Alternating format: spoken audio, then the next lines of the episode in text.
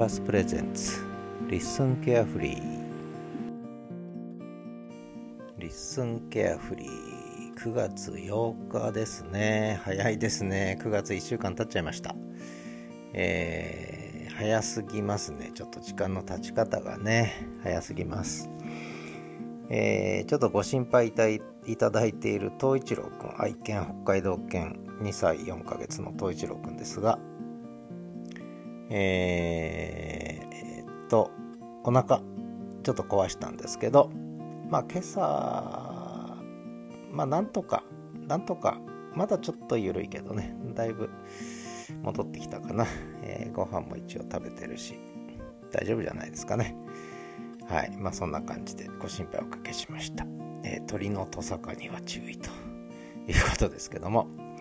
えー、他の番組聞いてない人は何のことか分かんないかもしれませんがちょっとね、えー、我が家の愛犬の東一郎くんがちょっとお腹壊したと。まあ季節の変わり目ってお腹壊しやすいんですけどね。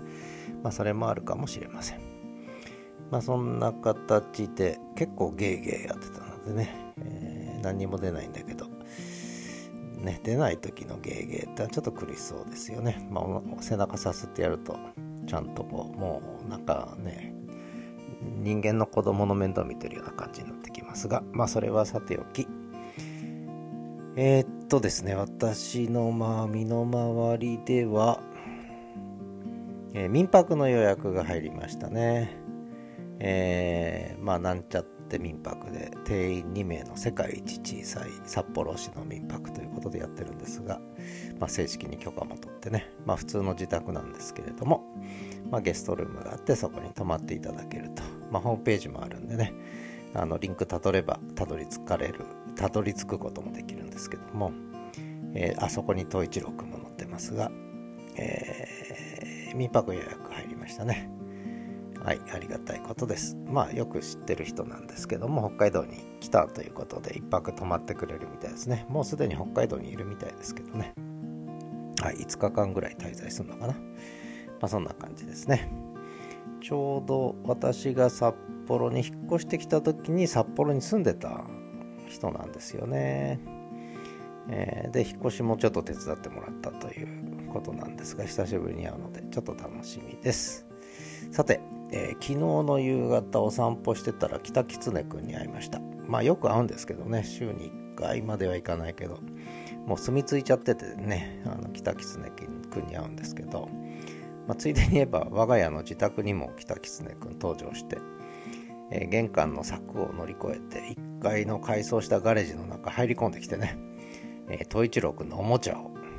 外に持ち出したという事件がつい数ヶ月前にありましたけどね。最近は来なくなりましたけどね、えー、一時期ちょっと玄関の柵にちょっとね上に入れないようにフェンス張ったりやってましたけど。すごいですよ。狐のあの防犯カメラ映像。ありますけどね。もうおもちゃで遊ぶんですね。犬のワンちゃんのおもちゃでね。びっくりしました。やっぱり狐賢いですね。というのはさておきえっとその時の、ね、狐はもうしなんだねぐらに帰ってっちゃったんですけど姿を現した後。その時に撮った、えー、音源があるのでもう夕方夜だいぶ暗かったんですけどね。で写真もあのリスンの概要欄に貼っつけておきます。えー、けどその音源をちょっと聞いていただこうかなと思います。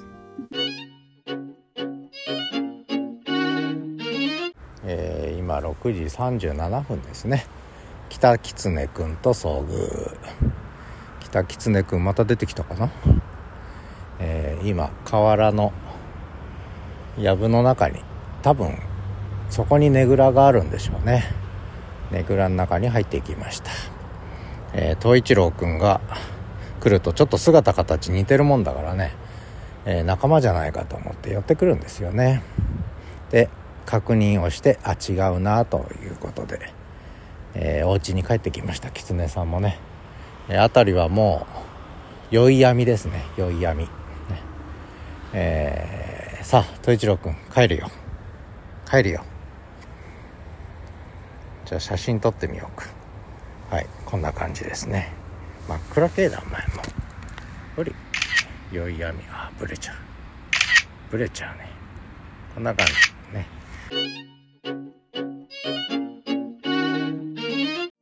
でそれで北狐くんは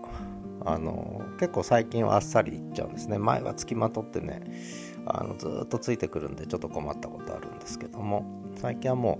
うだいぶ見慣れたんですかね。ああまたあいつかみたいな感じで行っちゃうようになりましたけどね。まあそんな北狐くんが、えー、茂みに川川河原の茂みに帰って行っちゃった後東一郎君はずっとそれを眺めていたというその時に撮った写真なんですけどもこれあれですよねスマホは今はもうカメラの性能良くなったんですけど光の量が少ないと勝手に補正するというか、まあ、光の量が多くても補正するんですけど、えー、補正した結果、えー、背景というか向こうの方に見える、えー、マンションの建物ねビルの、形が相当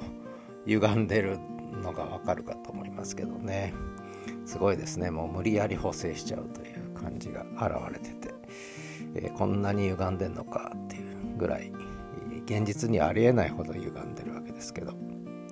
面白いですね。勝手に処理して情報処理をしてしまうという、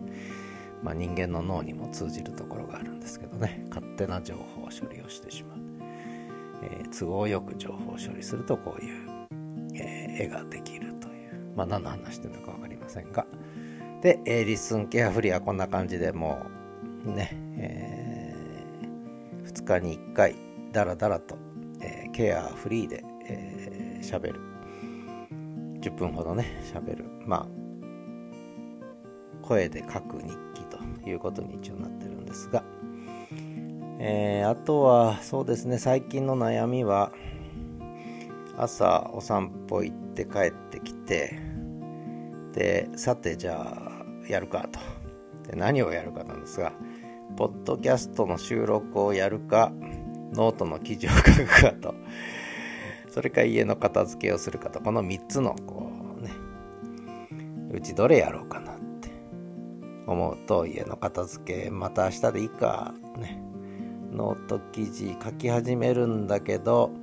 うん、やっぱりパソコン向かって文字書くと